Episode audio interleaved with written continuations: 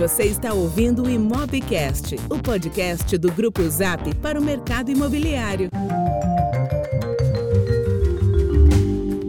Olá, sejam todos bem-vindos ao nosso Imobcast. Eu sou Lucas Vargas, CEO do Grupo Zap. Eu sou o Hernani Assis, VP do Grupo Zap. Legal, e hoje, pessoal, a gente tem um papo daqueles de de, de, de, muita experiência envolvida, uma posição de mercado de liderança e em momentos de pandemia em que as pessoas acabam voltando às marcas de confiança, a gente tem uma marca muito sólida participando do Imobcast de hoje. Eu não quero perder tempo, vou deixar o Hernani apresentar o nosso convidado de hoje.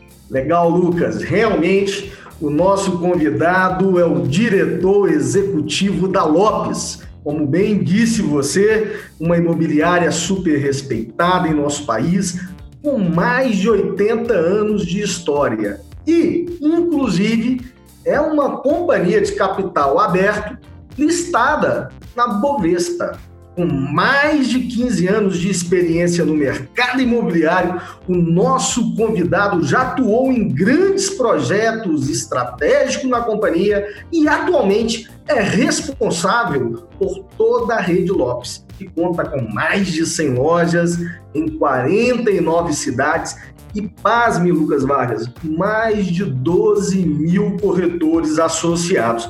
Bem, sem maiores delongas, seja muito bem-vindo, Matheus Fabrício. Obrigado, Hernani. Obrigado, Lucas. É um prazer estar falando com vocês e com toda essa audiência do, do Imobcast. Legal, Matheus. Aqui a gente vai explorar diversos assuntos, mas a gente não pode deixar de começar esse Imobcast sem escutar um pouco da sua história. Uma história que começou lá atrás nas operações de M&A, né, de compras e aquisições da Lopes, e agora em plena pandemia. Então, se você puder fazer para a gente um briefing dessa história linda e contar como você chegou, vai ser ótimo ótimo para que todos possam conhecer você. Legal, Hernani. É um prazer. É, bom, eu sou formado em administração de empresas e, por incrível que pareça, eu iniciei minha trajetória profissional no mercado financeiro. Né? É, eu trabalhei durante uns quatro anos no Banco ABN no Real, né, que foi depois vendido por Santander, mas aí me salvaram do mercado financeiro e, eu, e aí eu vim para o mercado imobiliário, que realmente, na minha avaliação, modesta opinião, é mais apaixonante. É, eu iniciei no mercado imobiliário na Cirela, então na incorporação imobiliária. Trabalhei lá também por quatro anos, uh, na expansão de, né, em novos negócios, tanto na região sudeste quanto também na região norte do, do país. Então foi uma experiência muito rica, profissional e pessoalmente falando. E aí, em janeiro de 2011, é, eu entrei na Lopes. A Lopes tinha recém feito um follow-on, é, na qual ela se capitalizou visando a aquisição de imobiliárias do mercado secundário, né, do bom e velho imóveis usados. Uh, então eu entrei para liderar, para participar desse projeto de aquisições. Então, em alguns meses a gente fez várias aquisições de imobiliárias, né, que no fundo foram um embrião do que hoje é a Rede Lopes. Acho que a gente vai falar mais um pouquinho sobre isso, mas estou falando de, de uma história de 10 anos atrás. Uh, e de lá para cá, uh, depois da, da parte de fusões e aquisições, depois eu, eu assumi a diretoria que chamava Lopes Participações, que no fundo fazia gestão das empresas adquiridas. Então, né, é, eu ajudei a comprar as empresas, depois não era mais, nada mais justo do que eles pedirem para eu cuidar, né, do que eu, do que eu tinha ajudado a comprar. Então, é, a gente, eu fiquei alguns anos nessa gestão das, das sociedades da Lopes, que eram várias, né, é, pelo Brasil todo. Depois eu participei também parte do, do processo de transformação digital da empresa, tive muito à frente na parte é, da definição do, do, escopo da transformação, da estratégia, é, enfim, de tudo que envolvia essa mudança realmente forte de, de, de, de modelo de, de trabalho né, do mercado imobiliário.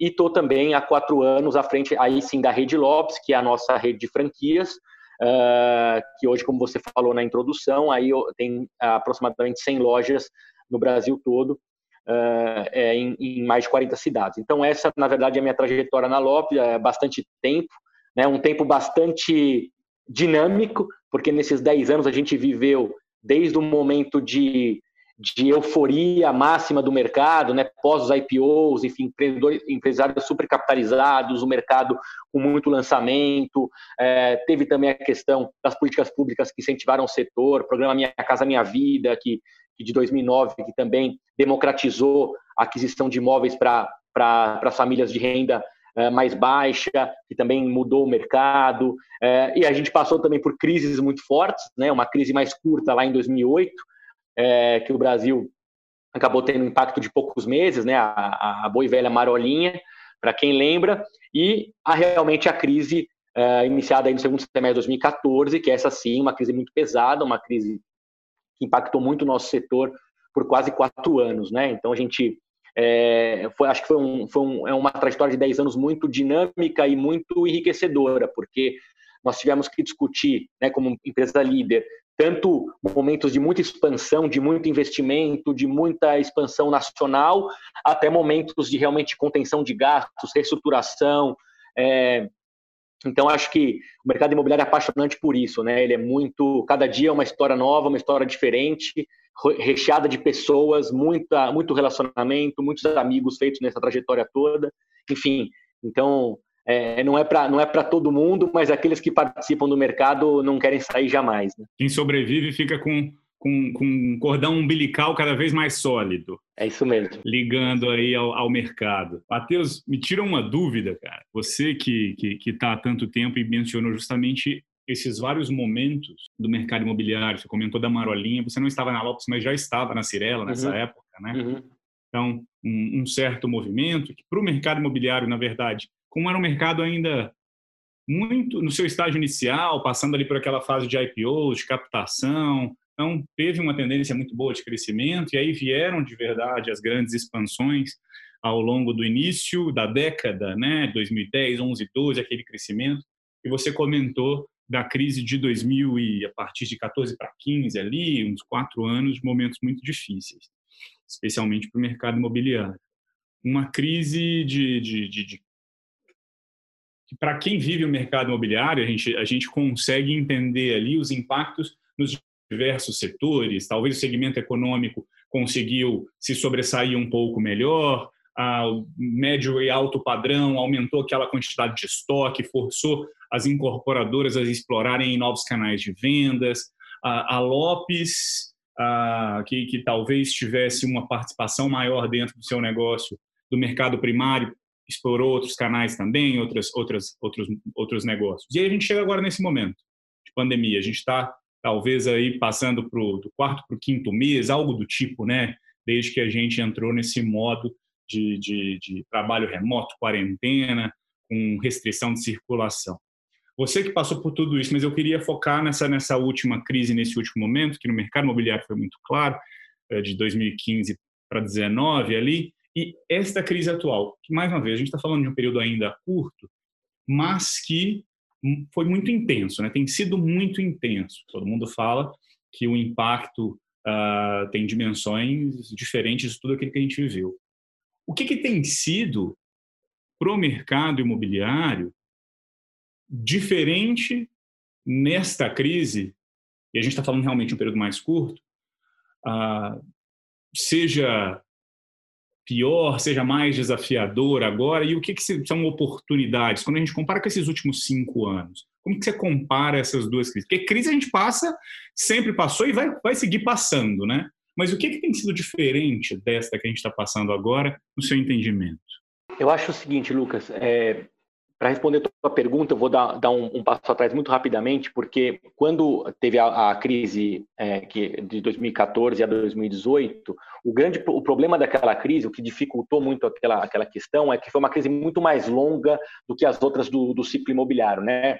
Você conversa com, com pessoas como Marcos, enfim, pessoas que estão há 30 anos nesse mercado, eles estão acostumados com crise. É, é, é, normal que no ciclo do, do setor você tenha períodos de crise, só que elas sempre foram crises de oito meses, seis meses, as maiores um ano, né?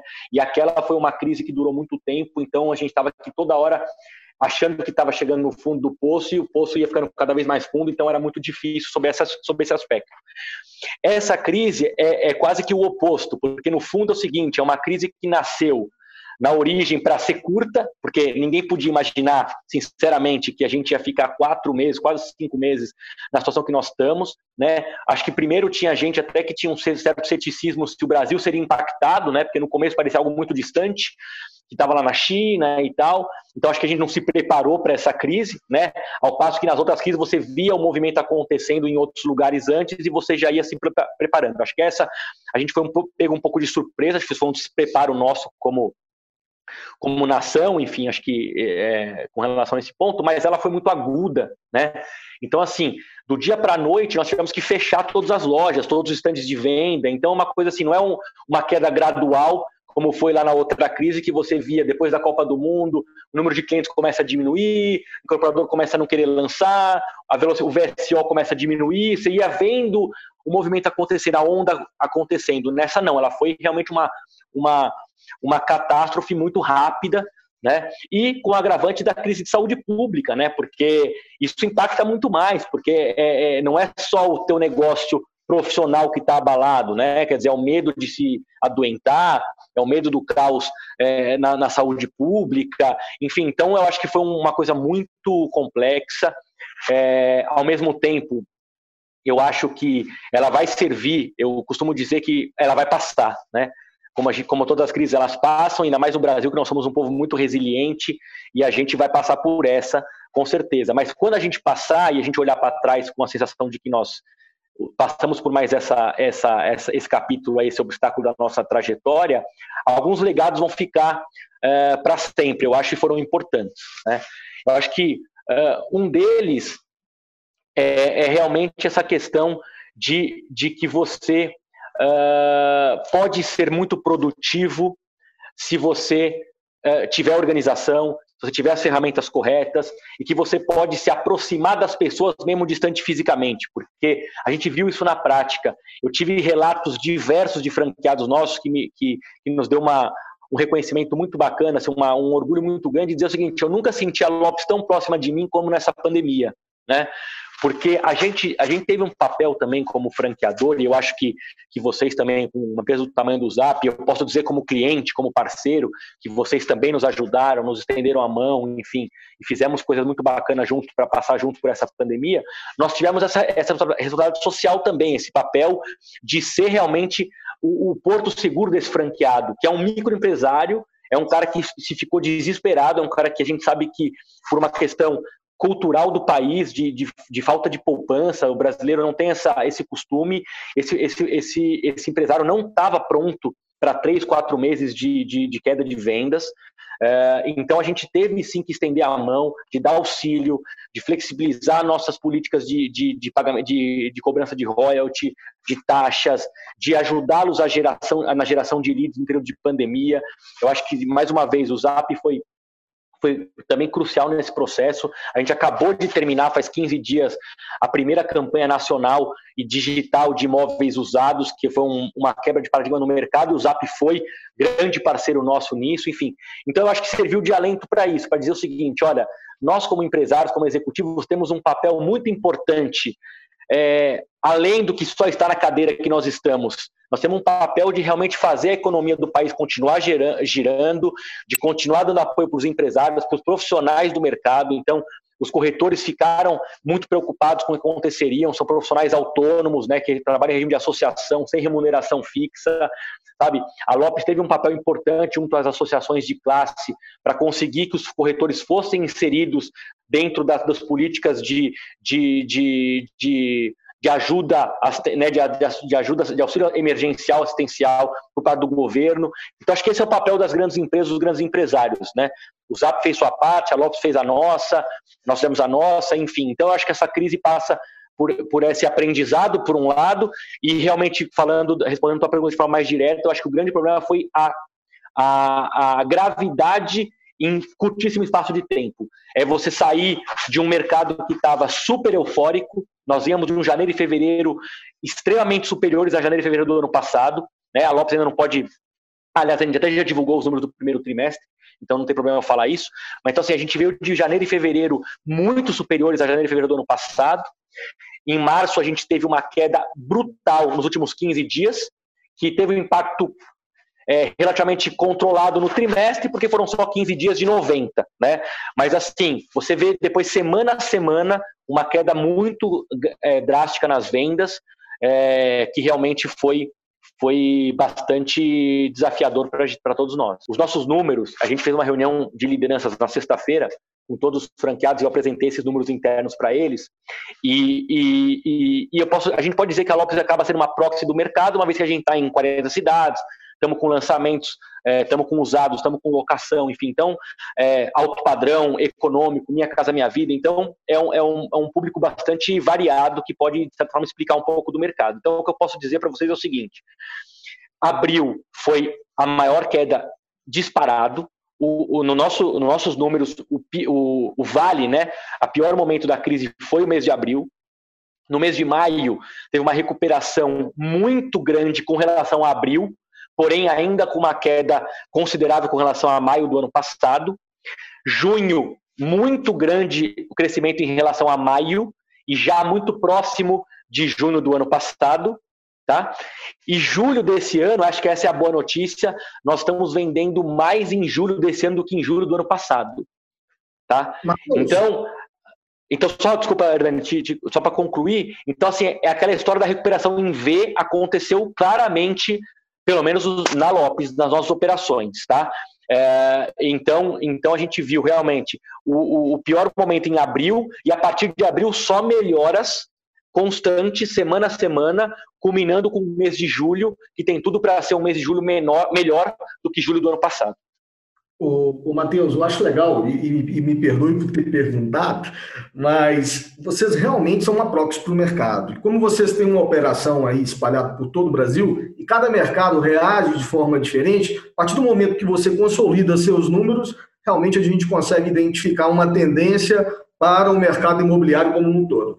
Você pode fazer, por exemplo, um breakdown da, da, quando você fala do, dos crescimentos entre mercado primário e secundário, entre novos e usados? Reagiram as vendas ah, de forma equidistantes ou um está puxando o outro? Conta um pouquinho sobre isso, por gentileza. Não, é, é, beleza. Por, assim, de forma é até, até chega a ser até um pouco curioso, mas o comportamento é, é, o comportamento no mercado primário e secundário foi basicamente o mesmo. Assim, coisa de estar de, de tá na mesma dezena de percentual de queda e de crescimento, assim, muito próximos uma coisa das outras. Então, consequentemente, também é uma, uma queda é, e uma recuperação parecida, tanto nas operações próprias do grupo como nas franquias. A gente vê sim uma diferença quando você fala de mercados. Então, tem mercados que reagiram antes, porque também a pandemia chegou antes. Então, tem mercados que estão ainda sofrendo mais agora, sofreram menos no começo e agora estão sofrendo mais porque os estados, os mercados acabaram tendo um impacto de comércio e tal mais, mais uh, tardio. Né? O que a gente vê também foi que a queda eh, ela foi mais abrupta, maior, na verdade, nos, nos apartamentos menores, estou falando de tamanho, tá? No médio e alto padrão, os apartamentos menores sofreram mais do que os, os empreendimentos de perfil família, vamos chamar assim, tá? E, é, como, como sempre também, já no setor econômico, no Minha Casa Minha Vida, a queda foi menor desde o início.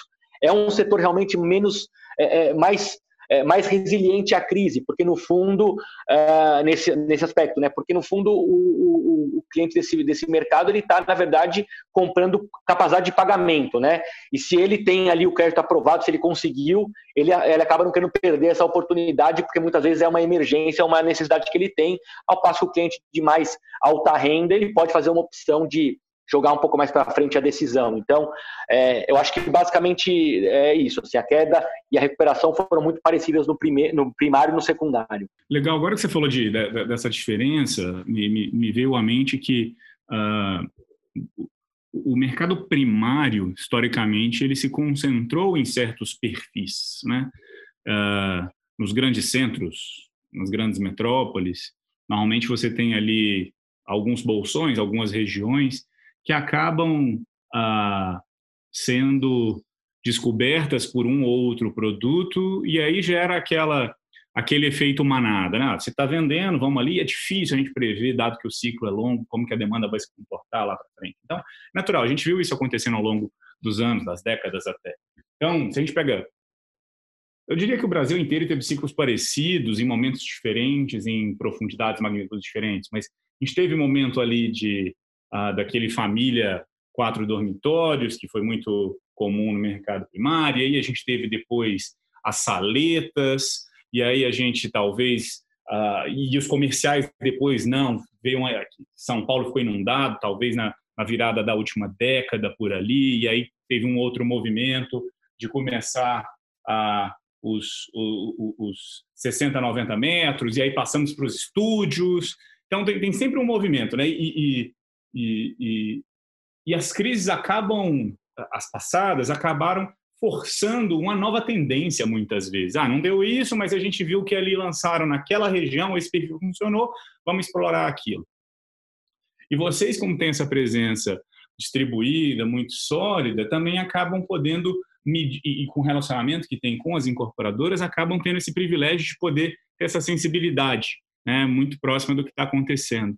Eu não sei se vocês já começaram a discutir esse tipo de mudanças, possíveis tendências, mas havendo ou não começado esse papo, qual que tem qual que é a sua sensibilidade? O que, que você acha que vai, vai acontecer em termos de tendências aí nesse mercado primário, dado esse nosso contexto atual? Legal, excelente pergunta. Claro que é, é, é tudo, tudo, toda qualquer resposta que a gente dá sempre vai ser uma expectativa e não uhum. uma certeza, né? Porque como você bem disse, o ciclo é longo. O que a gente viu, na verdade, já no, porque nós começamos o ano 2019, desculpa, 2020, com um pipeline muito robusto. Então, assim, a perspectiva de lançamento para esse ano era espetacular. Né? Parte porque os estoques haviam diminuído já em 2018 e 2019, né, fruto de uma falta de lançamentos eh, nos anos anteriores, e também pelo fato de que muitas incorporadoras acessaram o mercado no quarto trimestre do ano passado, terceiro e quarto trimestre do ano passado, se capitalizaram, algumas abriram capital, outras fizeram eh, novas ofertas, então o dinheiro estava existe bastante dinheiro no mundo, no mercado imobiliário, da visão do empresário, do incorporador. Então, o pipeline ele, ele começou o ano muito é, favorável e muito animador para nós, né? Então, o que eu quero dizer com isso é, o pipeline começou o ano animador, ele não teve impacto de pandemia. Então, assim, é, os produtos estavam definidos pelos incorporadores já, sem uh, a questão de pandemia envolvida. Então, eu acredito que nós não vamos ver nesse curto espaço de tempo, por conta da pandemia, mudança no perfil dos lançamentos agora. Né? Eu não acho que o incorporador que tem um produto pronto para lançar e que segurou esse produto por conta de uma questão de, de crise e tal, que agora ele vai fazer um, um modificativo total no projeto dele para colocar um home office na sala, porque o cliente agora quer fazer home office. Eu acho que isso é meio, é meio, é meio, seria um pouco demais, né? Por outro lado, eu não vejo, eu não vejo como ser diferente o fato de que a partir de agora esse assunto vai vir à tona em toda qualquer discussão, e não só do empresário, do incorporador para um novo terreno, para um novo desenvolvimento de produto, mas para as empresas também que estão repensando as suas formas de trabalhar. Né? Então a gente vê isso claramente no, no, nosso dia a dia. Eu mesmo lá na operação nossa da franqueadora, que é uma das, uma das casas que a gente tem ali na rua Estados Unidos, o meu departamento ele tem 16 pessoas né, aqui em São Paulo, né, que diretamente trabalham comigo nas franquias. Então nós temos lá 16 posições de trabalho, né, uma para cada um. Na verdade tem duas a mais, tem 18 estações de trabalho para 16 pessoas. Né? E a gente está hoje trabalhando num modelo de, de, de, de, rodízio né, entre, entre os funcionários, respeitando as, as diretrizes aí da, do governo e tudo mais, e está indo três pessoas por dia trabalhar num espaço de 16 pessoas. Então, na verdade, isso mostra que dá para ser muito mais eficiente em ocupação de espaço do que estávamos sendo, todos nós, empresários, é, é executivos e o incorporador. Então, eu acho que eu acho que é, a discussão sobre ocupação de espaço vai mudar. Isso tem um impacto é, importante no mundo comercial, no mundo corporativo e no, no, no, na, na, esfera residencial. Né? Eu acho que as pessoas perceberam é, cada vez mais que é importante que a sua casa, o seu lar, tenha também um espaço de mais tranquilidade, de maior concentração. Né? É, acho que foi, ficou claro também a necessidade de você investir na sua infraestrutura de tecnologia dentro de casa. Né? Muitas vezes as pessoas falavam assim: ah, na minha casa eu vou ter um pacote padrão lá da NET, da, da Claro e tal, é, que, que funciona o Netflix e tudo bem. Né? Mas hoje a gente vê o contrário, né? quer dizer, precisa ter uma, velocidade, uma internet de alta velocidade, porque você vai ter que eventualmente fazer é, lives, fazer reuniões remotas e tudo mais. Então, eu acho que essa mudança vai acontecer e ela vai acontecer na prática daqui para frente. De novo, o ciclo é muito longo, então não adianta também agora o incorporador achar que tem que ter home office em tudo que é empreendimento que ele vai lançar, porque pode ser que daqui cinco anos não precise mais, né? É, é, quando ele estiver entregando empreendimento. Então, eu tenho um pouco de cautela com relação a achar que tudo vai mudar do ponto de vista de confecção de produtos. Por outro lado, eu acho sim que a discussão vai, vai ser uma discussão que veio para ficar é, e eu falo, por exemplo, como, como cliente, como consumidor do mercado e não como empresa, como executivo do setor, né? É, eu estou num processo de mudança de, de casa, né? E a gente estava iniciando a reforma, eu e minha esposa, quando veio a pandemia, teve que parar e tudo mais. Nós aproveitamos que tivemos que parar a obra e mudamos o projeto, onde era para ser um quarto de hóspedes, nós montamos um escritório. Então, isso prova que a mudança acaba sendo é, é, é, pode ser rápida dentro do horizonte do consumidor, né? Então a gente deixou, abriu mão de no nosso novo apartamento ter um quarto de hóspedes para ter um escritório onde eu e minha esposa possamos trabalhar e estudar com mais tranquilidade, né? Então esse é só um exemplo, lógico, de, de uma pessoa, mas eu acho que essa discussão ela veio para ficar, mas eu não, não acho que a gente vai ver essa mudança assim em produto tão no curto espaço de tempo. Que a gente pode ter, já dado que o marketing é sempre uma, uma área muito dinâmica e as pessoas são muito criativas, é você de alguma forma ali um produto que você não mexeu, você mudar um pouco o folder, deixar é, fazer dar à luz algum, algum, alguma especificidade do empreendimento que você não estava dando tanta importância, mas que nesse cenário você vai valorizar mais, é, ou na hora do decorado você fazer ali, colocar uma bancada a mais com uma cadeira de escritório para a pessoa se ambientar, mas eu acho que vai ser um pouco meio de é, uma forma de você de você meio paliativa para esse curto prazo, entendeu? Eu, eu, eu enxergo mais dessa forma.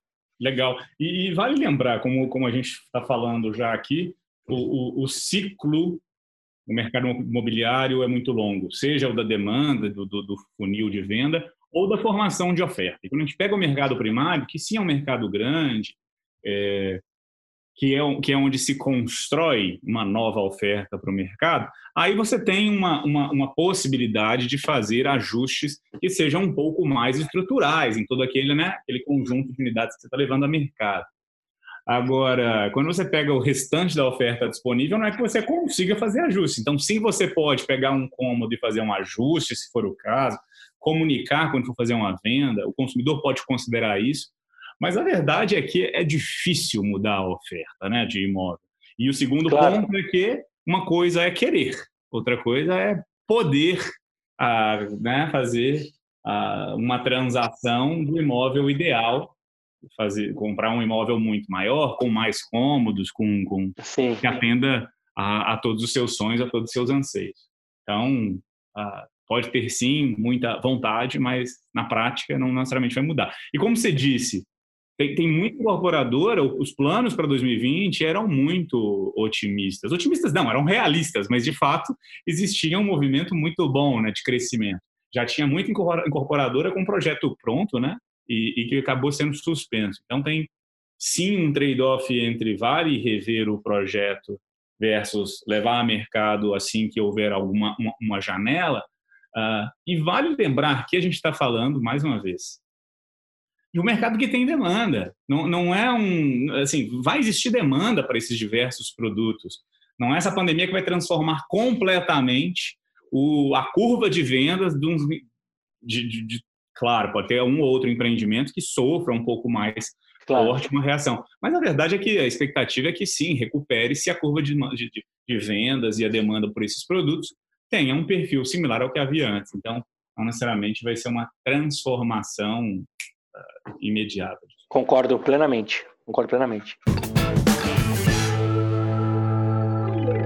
Matheus, olhando essa mesma visão que você e o Lucas estão discutindo no mercado secundário, se a gente mudar o mercado, né, vamos pensar nas suas franquias aí pelo Brasil, o mercado secundário em voga. A gente conseguiu, nas pesquisas que temos feito desde o início do, da pandemia, aliás, essa foi um, uma das coisas que a gente não abriu mão de tentar medir o comportamento das pessoas, dos consumidores e tentar levar informação para o mercado para que vocês pudessem utilizar isso, ainda que seja uma commodity com uma vantagem competitiva para acelerar as, as apostas, a gente percebeu, e como marketplace, uh, que a busca foi alterada no mercado secundário. As pessoas queriam não só um cômodo a mais, mas uma varanda, uma localização onde tivesse serviços próximo à moradia, um incremento no, na busca também de casas e validou-se na terceira onda que a gente liberou agora no início do mês de julho, a pesquisa do Grupo Zap.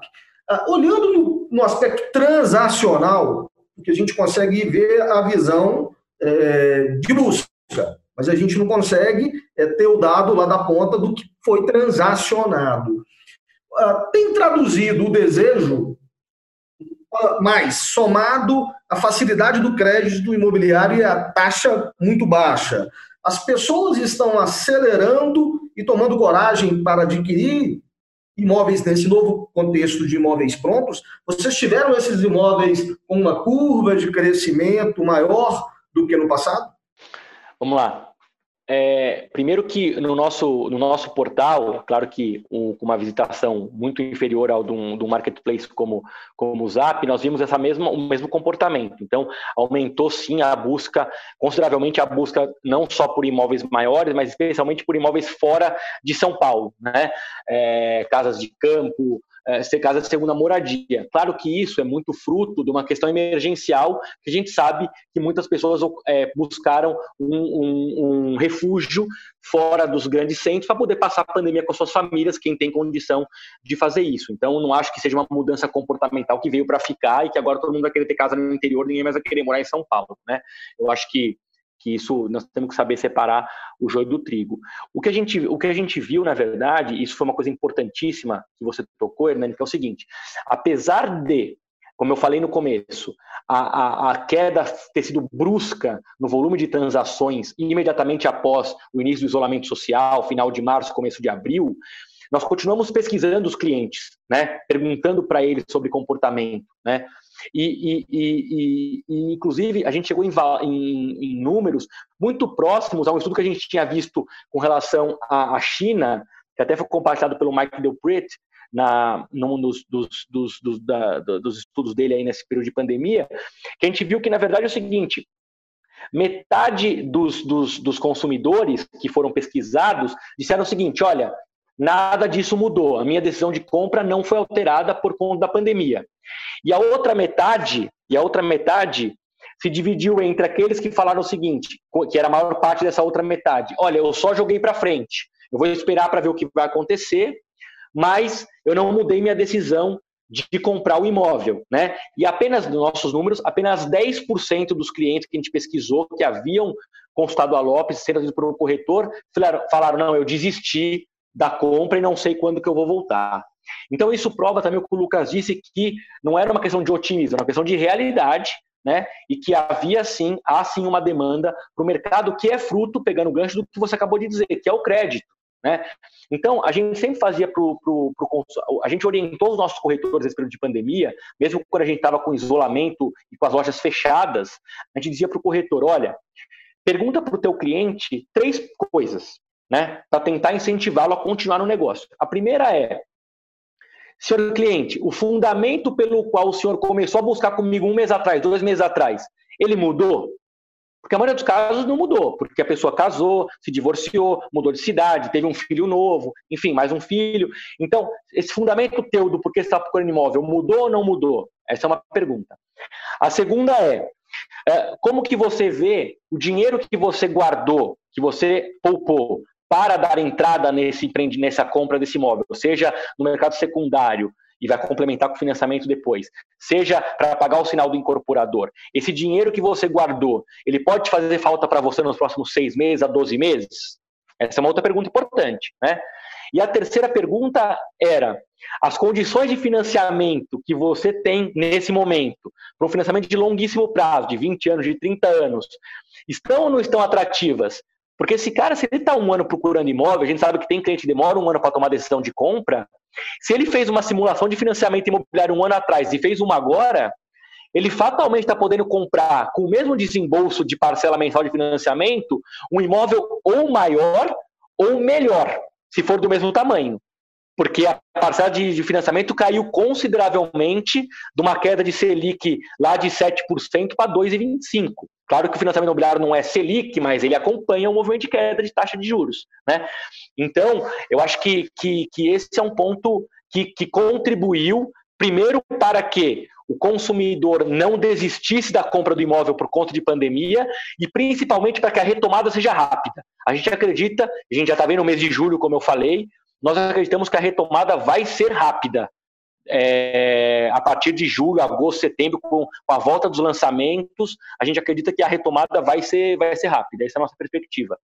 Matheus, você trouxe aqui a questão da taxa de juros e, e alguns economistas têm, não, não cansam de exaltar o, o quão magnífico é né, o patamar no qual a gente se encontra e potencialmente uma redução que ainda deve acontecer, já sinalizada pelo Copom.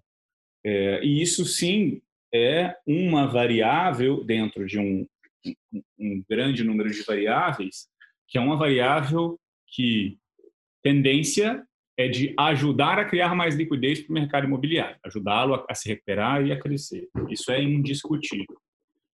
E dentre as várias variáveis, tem uma outra que é a disponibilidade, disponibilidade não, mas a renda. Vamos falar de renda. E aí renda, uh, tô, na verdade estou querendo falar, falar do nível de emprego. Certo. Então, uh, existe um entendimento, uh, tudo muito recente ainda, mas que as taxas de desemprego devam ficar em patamares piores ao longo dos próximos meses, dado que esse, esse, essa queda brusca na economia, alguns setores recuperam mais rápido, outros menos, alguns setores dependem da recuperação de outros setores para que a gente tenha aquele efeito cascata. Então, esta variável é possível que a gente tenha um, nível pior em relação aos esses últimos anos, as últimas crises, inclusive. Então, são duas variáveis, uma puxando para um lado e outra puxando para o outro, né?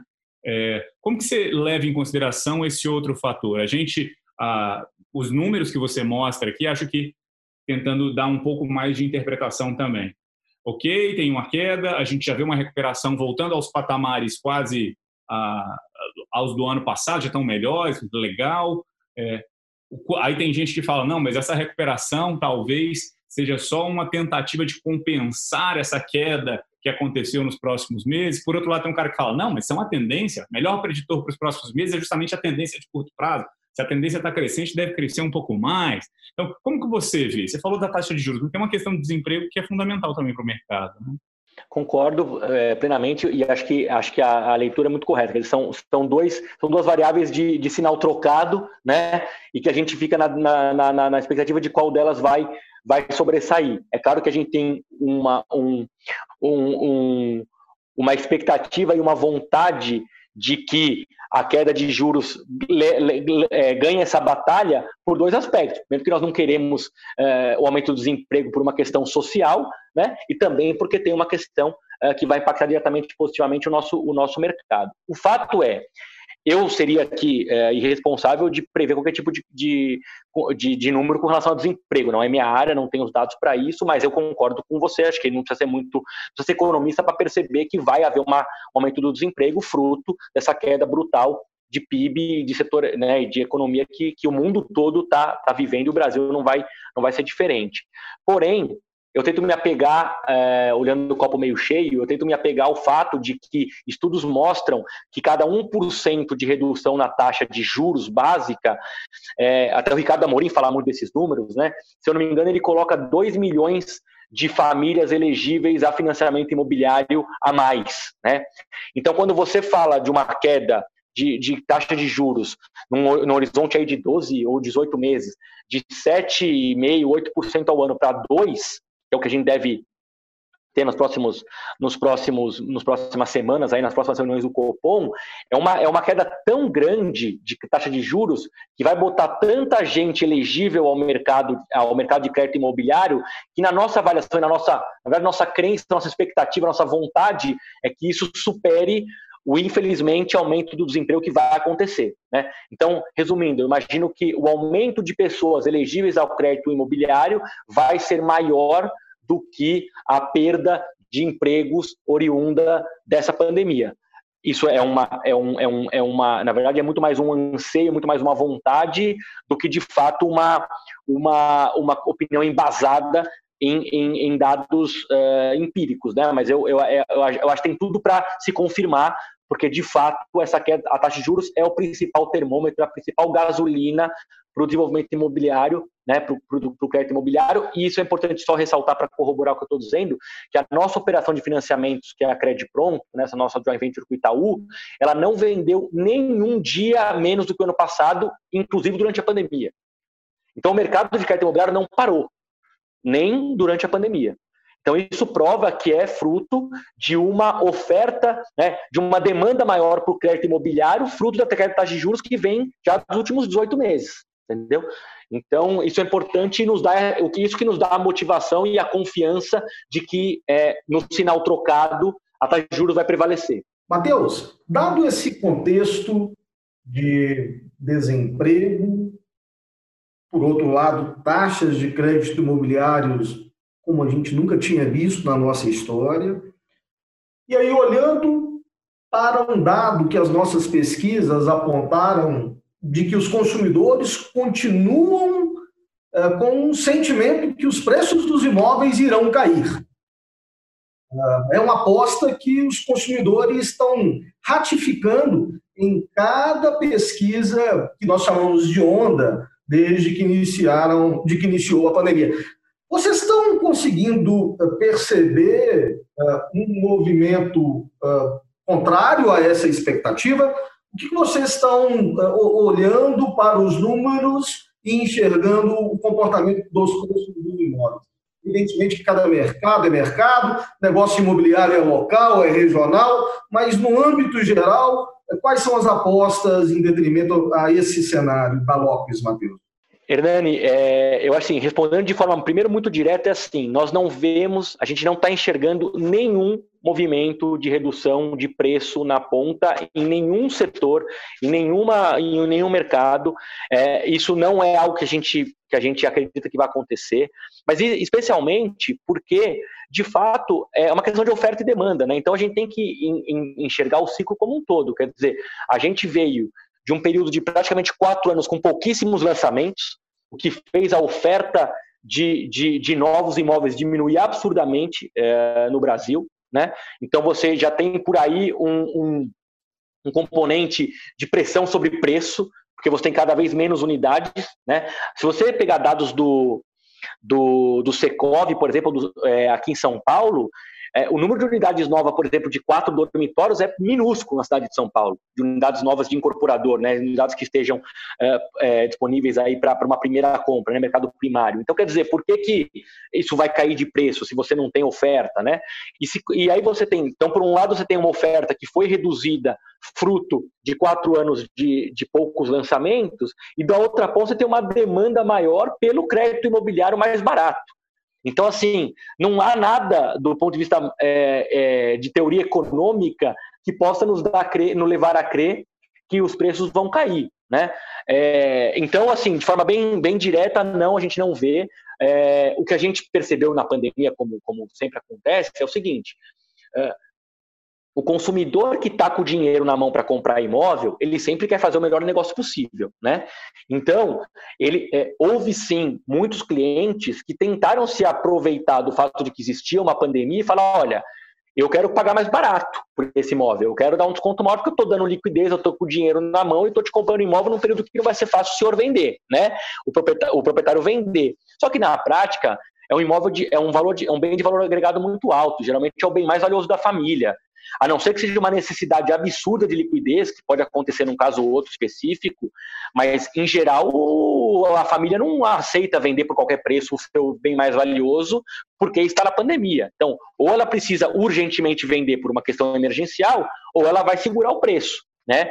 Então, assim, as nossas, as nossas negociações, a gente acompanha né, transações nível Brasil todos os dias, a nossa, a nossa margem entre preço de pedida e preço de fechamento, ela se continuou na base de 9 e 10%. Isso antes de pandemia e depois de pandemia. Esse é o desconto médio que se pratica no mercado como um todo entre preço de pedido e preço de fechamento. E não houve mudança de comportamento nesse, nesse, nesse cenário é, durante a pandemia. E não acreditamos que vai acontecer para frente.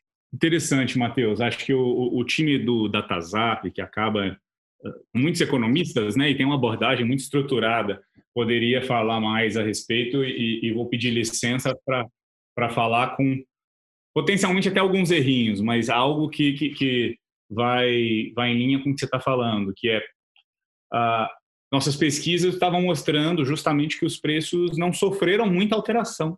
E aí a gente estranho, né? Intuitivamente a gente pensaria diferente onde estão os descontos. E aí o time do DataZap começou a estudar um pouco mais a fundo e assim a teoria econômica ali, microeconomia já fala. Ah, se você tem uma demanda que, que, que, que, que reduz, isso causa um impacto de, uh, de, de, de, queda no preço. Se tem uma demanda que aumenta, isso causa um impacto de aumento no preço. Então, é de se esperar, nesse momento, o pessoal um pouco mais cuidadoso, a demanda uma leve reduzida. Isso causa uma força para reduzir o preço. Eles falam assim, não, mas não aconteceu. Bem, bom, tem uma coisa que pode acontecer que se contrapõe a isso, que é uma oferta reduzida. Então, assim, se eu também tirar a minha oferta de mercado, isso vai fazer com que tem menos demanda, tem menos oferta, o preço pode continuar equilibrado. Agora, a pergunta é como que a gente mede uma oferta reduzida? É difícil falar isso, porque no nosso mercado eu posso ser dono de um imóvel e deixar ele à disposição de uma imobiliária para venda, uh, mas que não necessariamente vai refletir a saída desse meu interesse do mercado. Eu posso, ah, eu já, agora eu não dou mais desconto, eu não vou diminuir mais o meu patamar de preço. Então é difícil a gente medir isso. Mas, intuitivamente, essa é a hipótese que a gente tem trabalhado. Sim, pode ter uma redução de demanda, o pessoal está um pouco mais cauteloso, mas, por outro lado, como é um bem importante, a menos que seja uma necessidade uh, que pode acontecer, de muita liquidez de curto prazo, o proprietário também não vai vender. Então, mantém ali aquele equilíbrio de preço.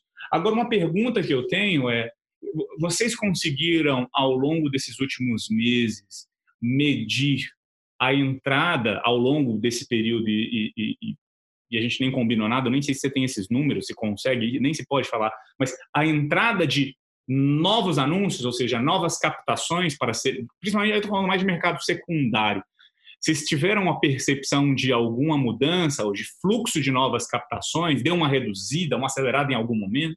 Ó, oh, Lucas, eu, eu, eu, eu não gosto nunca de falar, de responder sem ter os dados na mão, mas eu, eu posso te dizer o seguinte: é, a gente percebeu uh, individualmente, em algumas lojas, conversaram conosco sobre o tema captação de imóvel, que é um tema uh, crucial e, e, e, estratégico no dia a dia das imobiliárias, especialmente de mercado secundário, né?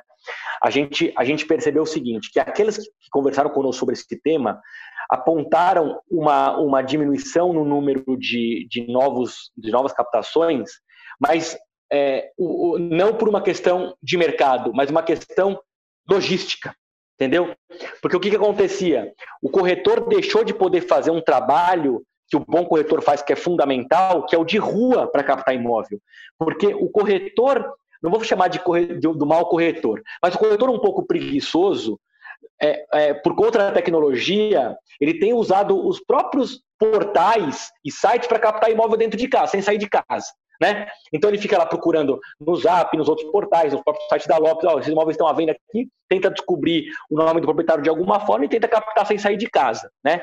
Mas o bom corretor, que é o corretor que tem realmente o estoque na mão, que é o, o, que fica sabendo primeiro das novas oportunidades de mercado que vem à venda, porque tem relacionamento, tem uma carteira de clientes grande, tem relacionamento com os porteiros dos, dos empreendimentos, com os zeladores, com, com, com, com outras empresas, esse pessoal deixou de ter essa ferramenta de poder sair para a rua e captar imóvel, né?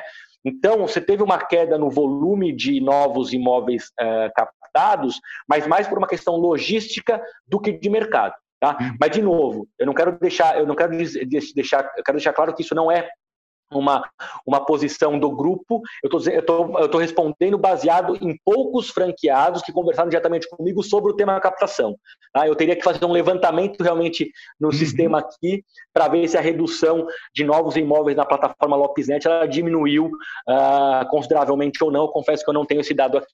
Não, tranquilo, é, é, é, foi intuitivo mesmo pensar a respeito, mas interessante que se que, que, que, que de alguma forma se confirmam né, os seus pontos em relação ao preço e as nossas pesquisas aqui, tanto quanto quanto quali, é, dessa, desse equilíbrio de preço. Intuitivamente todo mundo achando que ah, não, agora a oportunidade vai cair, mas não necessariamente foi o que aconteceu. É, e que, bom, e, que bom, e que bom que eu posso sempre ler os, os releases do Danilo aí, né? Porque me ajuda a estar tá alinhado, né? O Danilo é um craque, a equipe dele é espetacular. E, inclusive, a gente sempre usa, quando possível, quando, quando possível, a gente usa os dados do DataZap para ajudar a gente nas decisões e nas, e nas nossas reuniões. É, isso daí, agora que você, que você tratou do assunto, Danilo tem feito essas cartas semanais. Esse tema da oferta e da demanda esteve aí em alguma das cartas das últimas semanas, mas é, é verdade. Bom, vamos lá. Matheus, um, vocês estavam conversando, eu, eu me lembrei que antes de começar com com a gravação do Imobcast, eu olhei para o Matheus, a audiência não vai ver, né, porque é um podcast, mas ele está usando um, um, colete que ficou famoso nas últimas semanas aí, em detrimento do posicionamento da XP com um outro banco, e também uma informação que foi revelada na Vejinha, de uma mudança de localização do própria sede deles para o interior, né, para São Roque. Matheus, explorando aquilo que o Lucas estava comentando com você, e dentro desse assunto que a gente pode calibrar aí um possível êxodo urbano. Lá no início do podcast que a gente está gravando agora, você comentou das buscas uh, sobre casas e os seus receios também, se isso uh, vai, vai sair do sonho e vai se realizar também em detrimento da questão financeira.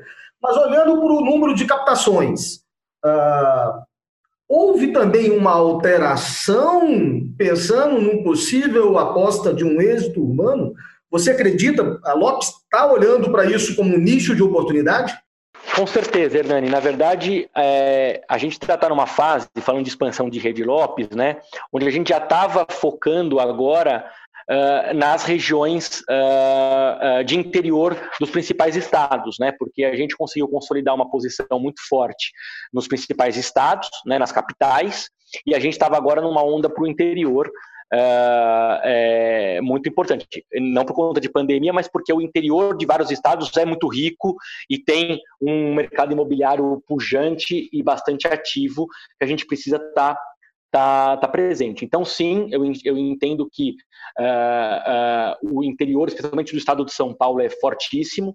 A gente tem uh, já algumas franquias, algumas regiões, temos em Valinhos, temos Vinhedo, temos Campinas, temos Litoral, enfim, mas ainda tem muita, muitas regiões que a gente precisa realmente a, a achar os parceiros certos, porque a gente acredita muito que, que você tem nos eixos principais ali daqueles grandes centros porque o, o, estado de São Paulo, né, ele é, ele, é, maior do que muitos países em termos de PIB, em termos de população e tal. Ele tem algumas zonas de influência. Né? Então, você tem a zona da região de, de Piracicaba, de Ribeirão Preto, é, de São, José do, de São José do Rio Preto, de São José dos Campos. Né? Então, a gente busca estar tá, na região de Campinas, então a gente busca estar tá nesses, em todos esses entornos uh, das cidades satélites, vamos chamar assim, desses grandes centros de interior. Né?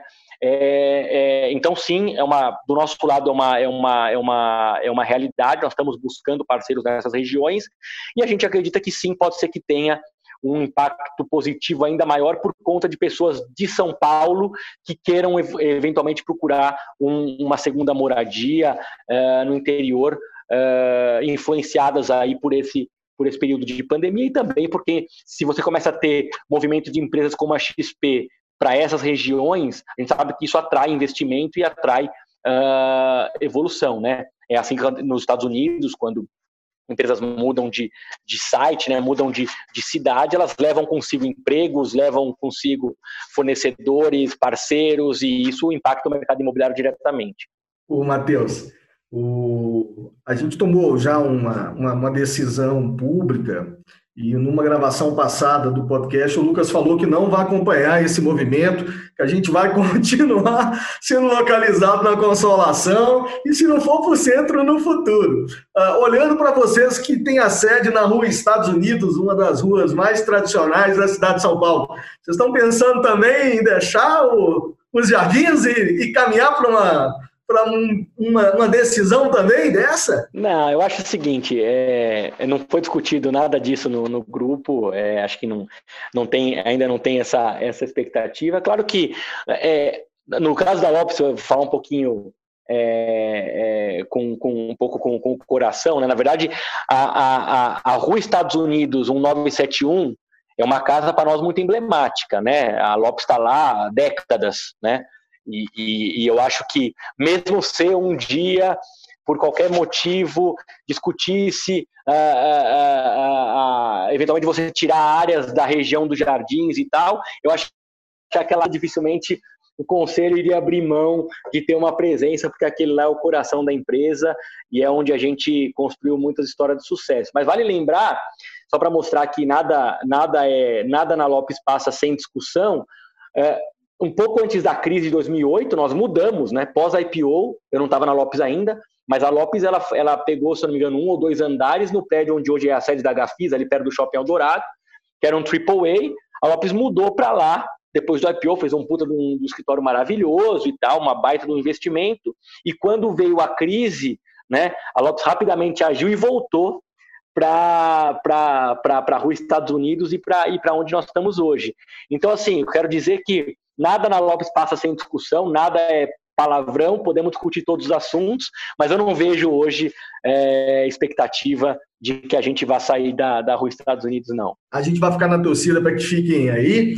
A gente adoraria também continuar esse podcast com essa conversa de mercado por mais uma, duas horas, Matheus. Mas, infelizmente, nós estamos chegando aí na reta final desse nosso encontro virtual mas a gente não pode também terminar esse encontro sem explorar um pouco do futuro e das apostas pessoais, lógico, do Matheus Fabrício, mas também da Lopes. Hoje em dia a gente escuta muito, sabe, Matheus, algumas apostas de pessoas uh, numa, que pensam uh, na exclusão do próprio corretor de imóveis da jornada, sobretudo do mercado primário, que depende menos, porque alguns, alguns cases têm sido, durante a pandemia, muito bem sucedidos, de uma compra 100% online.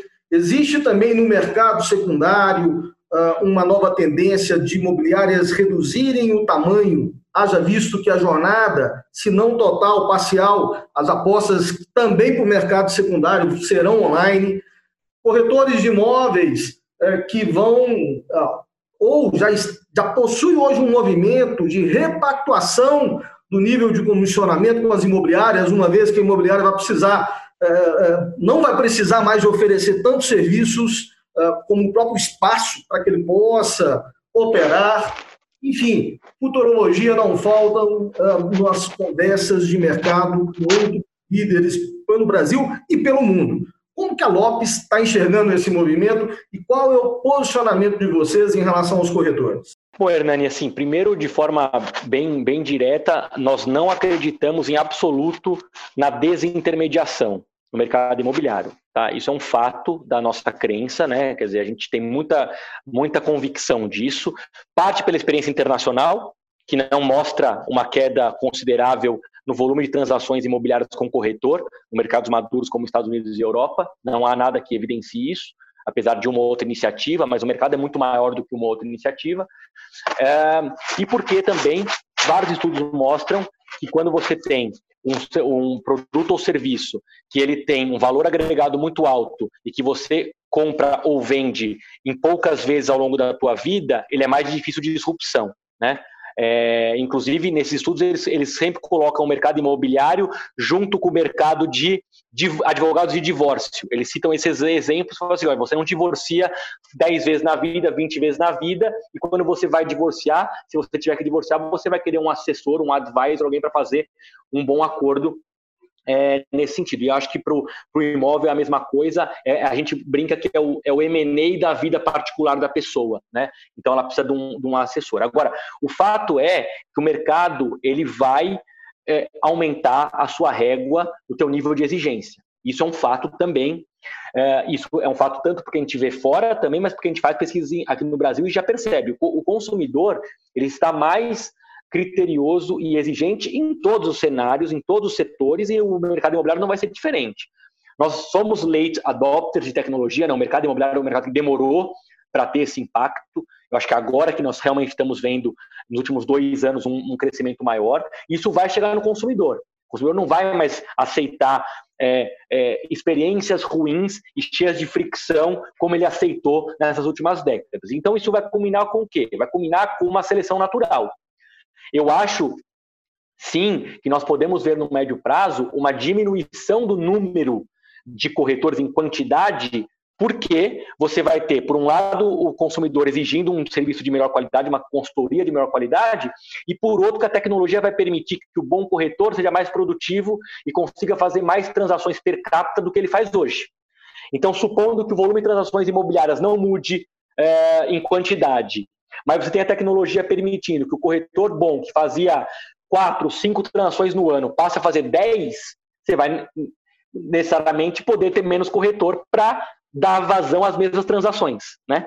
Então, o que a gente aposta é nisso e a gente quer estar na vanguarda. Então, todo o nosso projeto de transformação digital, que todos vocês sabem que está acontecendo, depois do follow-on que nós fizemos no segundo, no terceiro trimestre do ano passado, ele está focado nisso. Quer dizer, um, dos, um, um pilar-chave do nosso processo é o corretor. Então, é como que nós, como imobiliária de grande porte, presença nacional e com recursos, como a gente pode fazer com que o corretor associado da Lopes perceba que as tecnologias que nós oferecemos para ele elas fazem ele ser mais produtivo e, e, e, trabalhar de forma mais eficiente do que se ele estivesse sozinho. Né? O corretor ele é autônomo e trabalha em regime de associação, de parceria conosco. Ele pode sair da Lopes a qualquer momento. Não tem nada que o segure. O que segura o corretor conosco em parceria é uma prateleira de produtos vasta, onde ele consiga realmente poder oferecer qualquer tipo de produto do mercado e, principalmente, cada vez mais, o que eu ofereço para ele de contrapartida financeira e tecnológica. Desculpa, financeira não, tecnológica. Porque a gente entrevista também corretores que deixaram de, de trabalhar com, em associação com a Lopes e depois voltaram Ué, mas por que, que você voltou? Né? E ele fala o seguinte, poxa, eu achei que era fácil trabalhar sozinho, porque aí, hoje em dia eu conheço empresa que faz CRM, empresa que faz e-mail marketing, empresa que tem espelho de, de vendas, tem um monte de coisas disponíveis para o corretor, só que ele vai ter que pagar mensalidade de cada uma delas, quando soma quatro, cinco, seis tecnologias, isso fica caro no bolso dele, ele precisa fazer integração entre as ferramentas, muitas vezes ele não consegue fazer, né? para que elas se conversem entre si. Então a gente tem essa expectativa, quer dizer, como que nós temos e esse desafio, como que nós oferecemos para o nosso corretor ferramentas tecnológicas que ele veja valor e que ele perceba que ele é mais eficiente, porque aí a gente vai atrair os mais eficientes para a nossa plataforma e vai permitir que eles sejam que eles façam mais transações per capita do que faziam sem a Lopes. E, repetindo novamente, para deixar claro, nós não acreditamos na desintermediação. Nós acreditamos na evolução da intermediação e numa melhora do serviço prestado para o consumidor. Isso é, é, é, é indiscutível e imprescindível que aconteça. Acho que é fundamental isso que você está tá trazendo aqui. Né? Acho que ah, nosso entendimento é, é muito parecido, para não dizer igual. Ah, uh, o, o, papel pessoal e o papel da pessoa, do ser humano, né, em uma transação como essa vai, vai continuar acontecendo. A desintermediação pela desintermediação não é algo que a gente acredite. É, porém, a realidade é outra, né? E, e crises desencadeiam movimentos e necessidades e anseios ficam mais exaltados.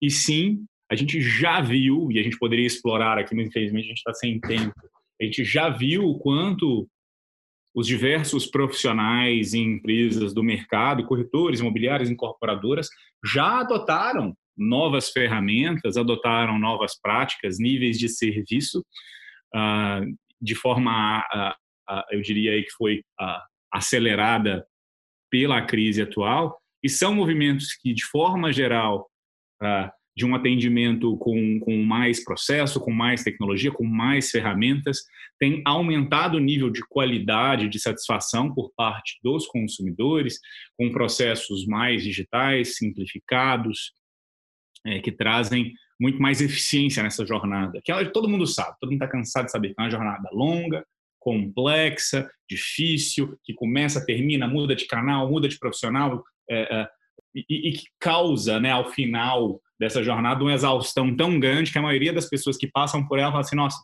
tomara que eu não precise passar por ela de novo uh, muito rápido, porque foi muito cansativo, muito difícil.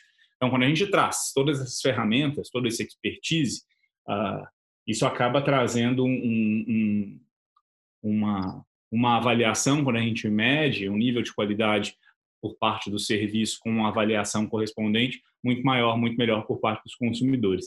A Lopes já é não só aí a, uma marca reconhecida de, de, de, muito tempo, mas também pelo profissionalismo, pela qualidade, e a gente também mede isso muitas vezes em pesquisas uh, junto aos consumidores, e, e, a gente já via isso. As, as grandes empresas tendem a ter um reconhecimento maior pelo seu nível de serviço, essa profissionalização ela existe maior, e a Lopes sempre foi uma dessas empresas. Matheus, eu preciso a, a fechar aqui para a gente não se estender, mas o que eu acho mais legal da Lopes é porque a Lopes é sim uma dessas marcas, se não a referência, mas uma das referências quando a gente fala intermediação imobiliária e cruzando com algumas pesquisas de empresas tão relevantes quanto o Google, a gente tem visto, não só essa, mas outras, uh, o quanto justamente essa referência de uma marca sólida, importante para os consumidores, pós-pandemia vai ser ainda mais importante quando os consumidores estiverem buscando com quem trabalhar. Essa confiança, essa credibilidade passa a ser, passa a ser mais importante e a Lopes, como referência, tenho certeza que vai se aproveitar disso. Então, uh, parabéns por tudo que vocês têm feito.